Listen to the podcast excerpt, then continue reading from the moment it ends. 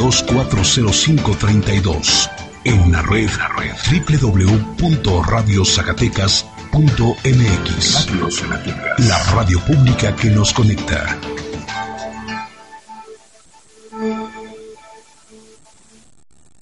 las mujeres toman la rienda de sus vidas. al empoderamiento de las mujeres. quiera que reconozca la igualdad y la humanidad. Una vida libre de violencia y sin discriminación. Perspectivas. La igualdad entre los géneros. Apoyar a las, las oportunidades de empleo, educación y remuneración. Yo a ver cómo le hago, pero me voy Generar mejores condiciones de vida para todas. Me gustaría ser veterinaria. Congruencia con mi propia vida. E este programa no es solo cosa de mujeres. Tu perspectiva puede cambiar. 97.9 Radio Zacatecas. Muy buenas tardes, bienvenidas y bienvenidos a este su programa de la Secretaría de las Mujeres, Perspectivas, la igualdad entre los géneros. Yo soy Marcela Villa y los acompañaré en esta media hora. No se olvide que este es un programa en vivo, así que mándenos sus mensajes a través de nuestras redes sociales en Facebook como Secretaría de las Mujeres Zacatecas, Twitter arroba mujer-sac y ahora también en Instagram. Ya saben como arroba mujer-sac y por supuesto, les recuerdo nuestro, nuestro, teléfono en cabina es 92 405 32. Fíjese que desde el siglo XIX la educación para las mujeres ha sido el pasaporte para su desarrollo y las oportunidades para acceder a la vida pública. Los avances históricos han sido significativos gracias a la construcción de una masa crítica que jugó un papel sustantivo en la obtención de los derechos de las mujeres. Innumerables movimientos se han impulsado el, el deseo de millones de mujeres para conocer, saber, entrenarse en profesiones no tradicionales y fortalecerse sobre todo en los impulsos intelectuales. Es por eso que esta tarde tenemos a tres invitadas de lujo. Tenemos a la maestra Lupita Reyes García, académica y pensadora analítica del feminismo, a la doctora María de León Sig, también académica de la UAS, del área de ingeniería, y a la doctora Alejandra Romero, directora del Instituto para la Evaluación Educativa. Bienvenidas y gracias por acompañarnos esta tarde. Bien, antes de comenzar, quisiera que escucháramos nuestro sondeo. Eh, bueno, principalmente mis papás me apoyaron. Por parte de mis hermanos, sí se sacaron de onda porque quería estudiar supuestamente una carrera de hombres. E igual a mis amigos también les pareció algo extraño. Y me gusta, me gusta la, la electrónica, la, programación. Eh, pues mis padres sí me, me apoyaron y como que sí mi hermana se puso cara de que no tú no tú no estudias tú o sea como que quería como que yo no yo no saliera adelante. Mi pareja este me sigue apoyando económicamente y pues me ayuda con mi niña y cosas así. O sea que tengo el apoyo de toda mi familia. Mis papás me dijeron que no que no no no entonces tengo un tío que me dice que pues que esto de la computación como que se me da. Entonces él fue el que me como que me inducía a tomar carreras como esta como ingeniería en computación, sistemas computacionales, algo que se les relacionar. Ah, bueno, cuando yo les comenté que iba a estudiar ingeniería en computación, me dijeron que no me veían en esta carrera, que me veían en las ciencias sociales. Y yo les dije que no, porque a mí me gustaba, yo quería una carrera que combinara las matemáticas y tecnología. Entonces, en un proyecto de, de la prepa, un profesor nos pidió el proyecto de vida. Entonces, cuando le enseñé mi carrera que iba a elegir, me dijo que que no, que esa carrera no. Bueno, a mí no me veía en esta carrera, porque a mí me veía en las ciencias sociales y que además tenía mucho número. Dijo, eres inteligente, pero tiene mucho número. ¿Qué tal? Pues efectivamente, como usted nos escucha, mi querido Radio Escucha, eh, estamos, en nuestro tema del día de hoy es mujeres y educación. Maestra Reyes, ¿fue fácil la participación de la mujer en la educación superior? ¿Se asumió algún reto cultural? Bueno, eh, la participación de la mujer en educación, históricamente, eh, el primer reto que tuvo que superar es el, sí, efectivamente, el cultural, porque desde la época prehispánica, Uh, la mujer está inmiscuida en la educación, en una buena educación, pero siempre con costes eh, de rasgos femeninos. Tienes que aprender a cocinar, tienes que aprender a, a, remendar, tienes que aprender a cuidar a los niños y las cuestiones más técnicas, entre comillas, eh, estaban dedicadas o especializadas, estaban dedicadas a los hombres. Sí fue una lucha histórica constante, eh, sobre todo por parte, bueno, los que empiezan a hacer, generar este cambio son las mismas mujeres que se van insertando históricamente en espacios correspondientes a los hombres, incluso desde lugares que están destinados a las mujeres, como fue el caso de Sor Juana Inés de la Cruz. Ella eh, se dedicó a escribir, pero eh, dentro de un espacio que está dedicado a las mujeres, que era el convento, porque no le quedó más, más espacio para que, eh, seguir creciendo en, este, en el ámbito que ella le gustaba ejercer.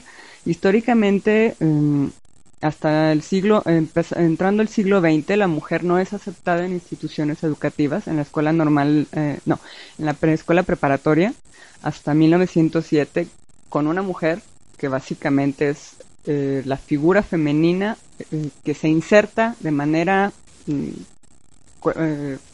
pacífica, sí, pero constante.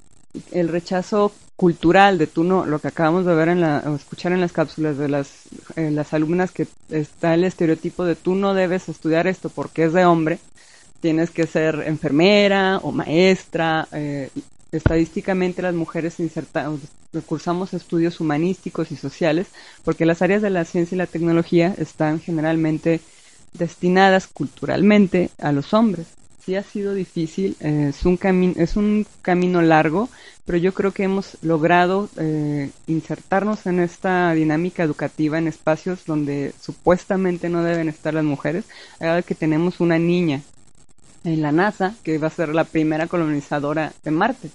Tiene 17 años en la actualidad y es algo que eh, es su persistencia lo que nos ha llevado a donde estamos ahora. Muchísimas gracias, doctora María de León. A pesar de, todos los movimientos que se han hecho, eh, lo escuchamos en el sondeo, aún existen los mensajes estereotipados.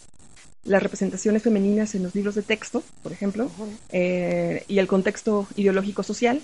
Y esto impide que en México muchas más mujeres ingresen, ingresen, por ejemplo, a carreras como ingeniería, carreras como matemáticas o astronomía, e impiden que se lancen proyectos tecnológicos o empresas para el futuro y la modernidad pasando por los temas a resolver. Eh, y muchas veces eh, las chicas que entran dentro de estas carreras son invisibilizadas, son aisladas. Este, platíquenos cuál es su opinión. Mira, efectivamente las chicas sí son invisibilizadas, como tú bien lo dices. Eh, mm, de hecho, mm, hasta tiende a existir una cierta como protección del grupo masculino hacia la chica, porque pues, es la chica, entonces siempre va disminuida un poco, eh, siempre va como eh, participando en los equipos, pero generalmente su trabajo no tiene por qué ser el más importante, sino que se le perdona un poquito algunas cosas. Es decir, no se le reconoce su participación como tal y en, en la escuela acaban formando como las bandas de las chicas que andan por ahí eh, dispersas y, y, a la hora de participar en estos proyectos, de, estoy hablando de todos estos proyectos académicos, sí se nota como que hay una separación entre unos y otros. No es la regla, por supuesto, porque también hay muchachas centronas que de repente se hacen valer, ¿no? Y que demuestran que tienen esa valía y le entran y hacen que esas diferencias acaben por olvidarse un poco. Pero sí sigue persistiendo un poco eso de proteger a la chica, de, de cuidarla, de que no se enfrente a, problemas, a, este tipo de cosas. Eh, otra más, hay en ingeniería en computación, en ingeniería de software, que es donde yo me muevo, eh, las cosas no se notan tanto porque el trabajo que desarrollan las muchachas son todo intelectual, entonces pues ya llega un momento en el que por entregar el trabajo ya se deja un poco estas diferencias o por lo menos se dejan un poco al lado cuando ya se trata de entregar proyectos pero estaba por ahí informándome del caso de el Tecnológico de Monterrey y de chicas que estudian mecatrónica, por ejemplo, en donde todavía se considera que su trabajo como para soldar, pues no, no, no, no es este requerido porque no van a tener la fuerza necesaria para mover maquinaria de este tipo, aunque no sea muy pesada. Entonces, eh, hay todavía mucho este asunto de, de, de cuidarlas, de mantener esa delicadeza que se considera las mujeres y en este de que son delicadas, pues se les deja de, de hacer participar activamente en, en, proyectos y de demostrar su valía. Tengo que decir que uno de los grandes ejemplos que tiene la carrera de ingeniería de la Universidad Autónoma de Zacatecas es usted, eh, maestra María de León, porque eh, pues usted pasó su licenciatura ahí eh, y es una mujer inteligente, es una eminencia en cuanto a la academia y la verdad es que merece un aplauso, pero ahorita no lo vamos, se lo vamos a dar hasta el rato. Doctora Romero, según datos de Mujeres México, ha logrado la, la paridad de género en el acceso a la educación. Actualmente las niñas y los jóvenes representan el 49% de la matrícula en la educación básica y el 50% en la media superior y superior. Sabemos sin duda que las mujeres hemos experimentado cambios significativos en la participación de lo público, particularmente el mayor acceso a la educación técnico, profesional y profesional. Eh, en un mundo que muchas veces es remunerado y otras no. ¿A qué se considera usted que se debe esto? Bueno, en, de acuerdo a los datos que nosotros eh, manejamos dentro del instituto, bueno, sabemos, por ejemplo, que las niñas y los niños casi tienen el mismo nivel de acceso a las escuelas. En educación media superior en bachillerato aumenta la cantidad de, niñas más que niños. Y hay algunos datos que nos están arrojando los últimos estudios que hace el instituto, por ejemplo, las evaluaciones de conocimientos que se hacen y por ejemplo, en secundaria, eh, a las niñas les va mucho mejor en las áreas de lenguaje y comunicación. Es por eso que de repente se relaciona con estas cuestiones de estudio de humanidades, ¿no? Eh, hay una diferencia significativa de 29 puntos entre los, el, el promedio de niñas con respecto a los niños. Pero en matemáticas eh, la brecha se ha ido haciendo cada vez más pequeña y eso yo creo que es una muy buena noticia. Porque ahora ya nada más la diferencia entre las niñas y los niños son seis puntos en, en matemáticas. ¿Y por qué es un gran logro? Pues porque el estudiar matemáticas seguramente nos, eh, nos va a abrir las puertas para las niñas para que estudien carreras como ingenierías o carreras relacionadas con ciencias, ¿no?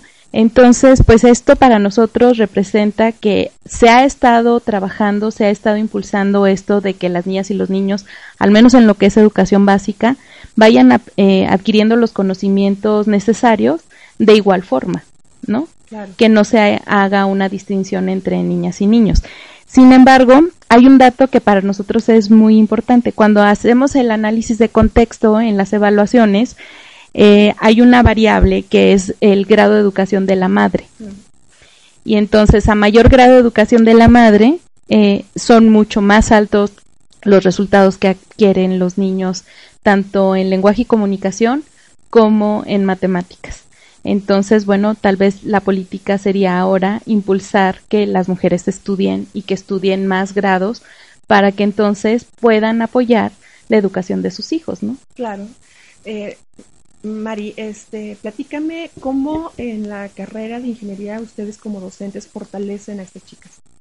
Mira, de entrada yo creo que el trato es igual, hombres y mujeres son iguales y le tienen que entrar a lo que se necesite y tienen que sacar los trabajos con la misma calidad y las mismas exigencias. Entonces allí, en ese sentido, no hay mucha distinción.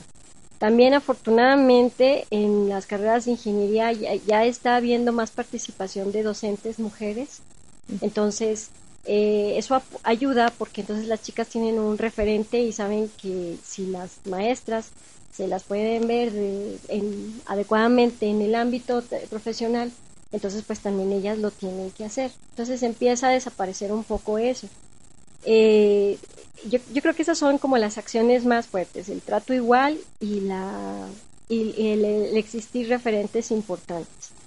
Afortunadamente también, bueno, ahí al menos en la, en la universidad, eh, nosotros tenemos pues, la, la, fortuna de tener, contar con, de repente, con directivos que tienen un poco esta visión también.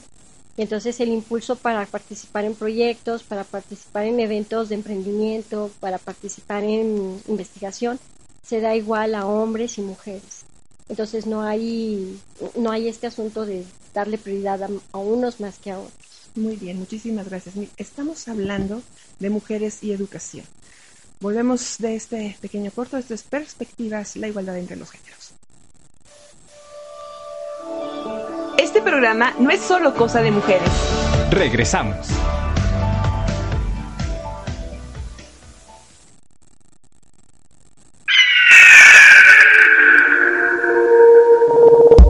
Como el águila real en el aire. Radio Zacatecas. Nuestra, nuestra radio. 97.9 FM.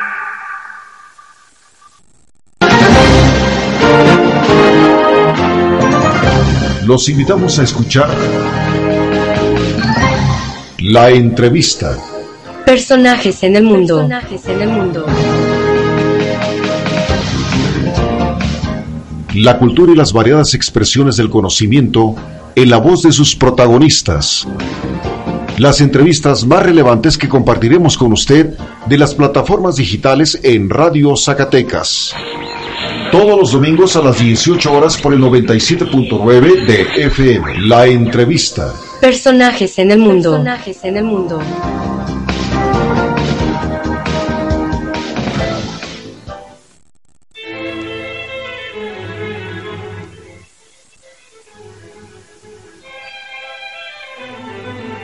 Radio Zacatecas presenta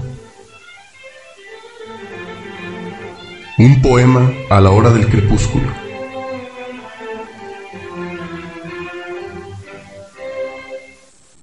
Voz y producción, Guadalupe Dávalos. Escúchalo por Radio Zacatecas a las 7 de la tarde.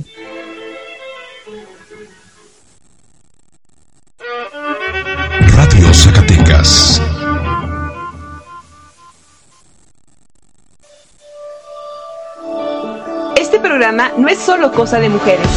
Regresamos. ¿Qué tal? Buenas tardes. Estamos hablando de mujeres y educación. Regresamos después de esta plática tan, tan intensa que, que, tenemos acerca de este tema. Quiero recordarles que este es un programa en vivo, así que síguenos en redes sociales, mándenos su opinión. Para nosotros siempre será muy importante. Tenemos el mensaje de Carolina Ramos. Creo que las mujeres tenemos la capacidad de estudiar y lograr cualquier cosa que nos propongamos. No tengamos miedo. Así es. Tania Carvajal, las mujeres podemos participar en la ciencia y estudiar carreras como física, ingeniería, medicina veterinaria. Tenemos la inteligencia y el talento. Por supuesto que tenemos la inteligencia y el talento. Bien, quisiera hacerle a las tres este, eh, un par de preguntas. Me dicen su opinión. ¿Es necesario incluir materias de género en las universidades? Si no, ¿por qué? Uh, bueno, yo creo que es no propiamente materias de género, eh, sino más bien una es parcial. ¿no? Eh, sí necesitas educar, sobre todo eh, en el ambiente de, primaria y eh, primaria, eh, preescolar y secundaria, este, para que los niños y las niñas empiecen a romper estos estereotipos que tienen de tú eres más débil o yo soy más fuerte o no no debo de llorar porque soy hombre. Sí creo que es necesario incluirlas, pero no en el sentido de uh, no sé técnico, algo más humanista, que los hagan eh, que los enseñemos a, a, romper este estereotipo de eh, yo no juego con muñecas porque soy machito, lo que nos hace falta es romper eso. Hablamos mucho de, de cuestiones femeninas respe respecto a las mujeres, pero no estamos tomando en cuenta a los niños porque están sufriendo, sufren mucho, y aunque no, no lo reconocemos, y nos hace falta educarlos en ese sentido, sobre todo sensibilizarlos, sensibilizarlos. para que cuando vayan creciendo, eh, ellos mismos estén rompiendo este estereotipo, estereotipo de la mujer es débil, la mujer no puede cargar algo pesado, sino que más bien empiecen a, a apoyarla, a, a, hacer equipo con ellas. Sí es, para mí sí es necesario, sobre todo para sensibilizarlos. Doctora bueno, pues yo creo que en, en todos los niveles de educación, desde preescolar hasta la universidad, más que una materia de género, que fueran acciones transversales, ¿no? Que pudieran eh, participar entre todas las clases que, que los estudiantes toman, independientemente cuál sea, que haya un fomento a que haya una cuestión de equidad, ¿no? y entonces se pueden trabajar varios proyectos, varias actividades dentro del salón de clase, uh -huh. donde se puede impulsar esta cuestión de, de darle la misma oportunidad tanto a niños como niñas o jovencitas y jovencitos, ¿no?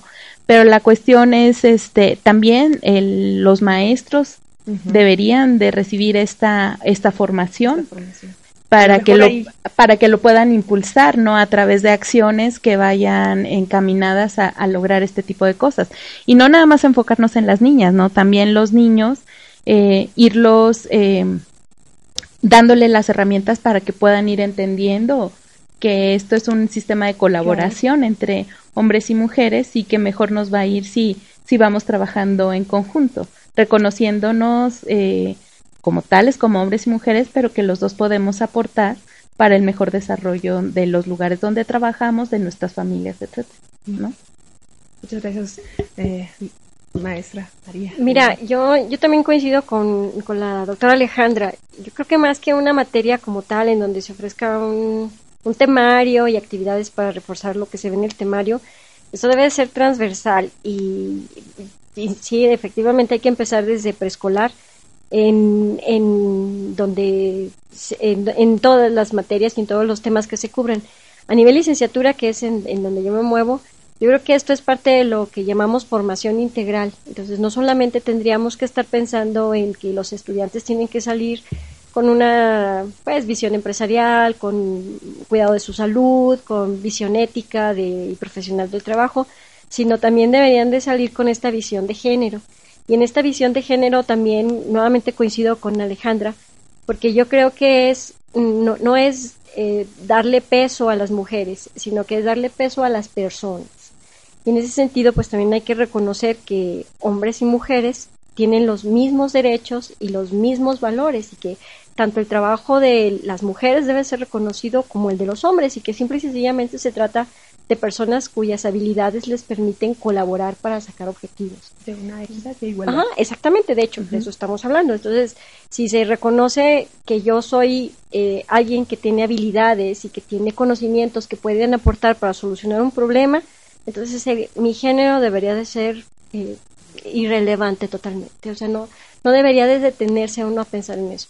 En ese sentido, creo que la formación sí tiene que ser transversal y en eso eh, hablamos entonces ya de una cultura institucional en, las universidades y en las escuelas para la formación eh, de esta, con esta visión de género y también eh, de acciones y de, si tú quieres, de aprendizajes relacionados con esta visión, pero en cada materia no, no necesariamente, sí, no nada más, sino nada más una materia como tal que apruebas y dijiste que sí, vivan vivan las mujeres o no vivan vivan los hombres. Muy bien, muchísimas gracias. Bueno, como ustedes saben, todos los miércoles tenemos la colaboración de Alejandra Félix, este, y ahora pues no nos acompaña, pero sí nos deja su, su colaboración.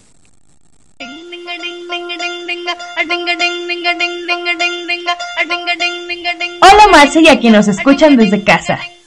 Qué honor estar una vez más compartiendo la cabina con todas estas destacadas mujeres. En esta ocasión les quiero compartir un libro que leí hace un tiempo y que es uno de los que más me han marcado. Se trata de Yo Soy Malala. Yo Soy Malala de Cristina Lam y Malala Yousafzai es un excepcional relato de una familia desterrada por el terrorismo global, de la lucha por la educación de las niñas, de un padre que, el mismo propietario de la escuela, apoyó a su hija y la alentó a escribir e ir al colegio, y de unos padres valientes que quieren a su hija por encima de todo, en una sociedad que privilegia a los hijos varones. Yo soy Malala nos hace creer en el poder de la voz de una persona para cambiar el mundo. Malala Yousafzai se dio a conocer a los 11 años con un blog para el servicio de la Urdu de la BBC, en el que, bajo el seudónimo de Bull Mackay, escribía sobre la lucha de su familia por la educación de las niñas en su comunidad. Es un relato muy impactante basado en hechos reales. De hecho, Malala ha ganado ya un premio Nobel a la Paz por toda su lucha por los derechos de la educación de las niñas en su país. Es una chica digna de admirarse, que actualmente estudia en la Universidad de Oxford.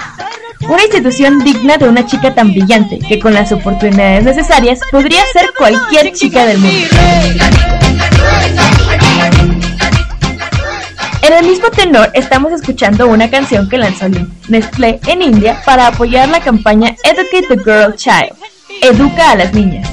Y es un intento de empoderar e inspirar a las niñas a continuar su educación, pues es su arma más fuerte contra las injusticias que viven día con día en este país.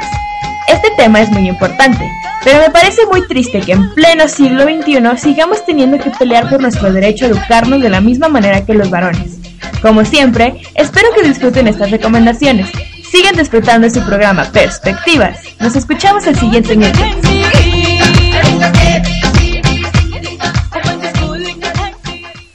Excelente aportación de Alejandra Félix.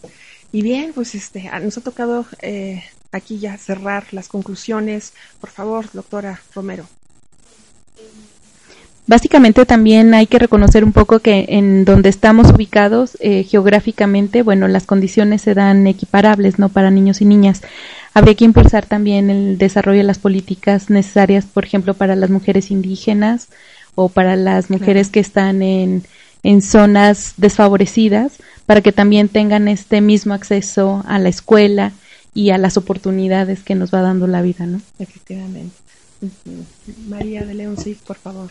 Bueno, mira, yo también me gustaría mm, aprovechar para comentarte una, hay una estadística de Anuyes que me encontré en donde dice que las mujeres están en un 50.4 contra hombres eh, estudiando posgrados. Entonces, eh, esa es una buena noticia porque quiere decir que las mujeres se están preparando un poquito más, están teniendo esa pues esa intención y se les está dando esa apertura. Claro, no es en todo el país, pero afortunadamente ahí vamos y esa es una buena noticia. Claro, por supuesto. Maestra Reyes, por favor. Ah, bueno, para concluir, quisiera eh, resaltar esta idea que la educación es muy importante para las mujeres, para las niñas. Sobre todo eh, la ONG Save the Children nos habla de, la importancia de tener unas, eh, una sociedad de mujeres educadas que va impulsando la economía y que a la larga está beneficiando a países, por ejemplo, como Ruanda unas mujeres educadas significan mejores economías, mejores oportunidades laborales, más equidad en niveles de gobierno, eh, más incluso la implementación de tecnologías que consideramos exclusivas de los hombres se integran más eh, a la sociedad y mejoran a partir de la educación de las niñas. Muchísimas gracias a las tres. Se nos ha terminado el tiempo. Agradezco mucho la presencia de la maestra Lupita Reyes, de la doctora María de León Sic, de la doctora Alejandra Romero. También agradecemos que nos haya escuchado esta tarde. Gracias, Nadia Sosa en los controles, Diana Andrade en producción, Ale Félix en Arte en Perspectiva y a Silvia López en redes sociales. Yo soy Marcela Villa y esto fue Perspectivas, la igualdad entre los géneros. Perspectivas, la igualdad entre los géneros. Este programa es producido por la Secretaría de las Mujeres del Estado de Zacatecas.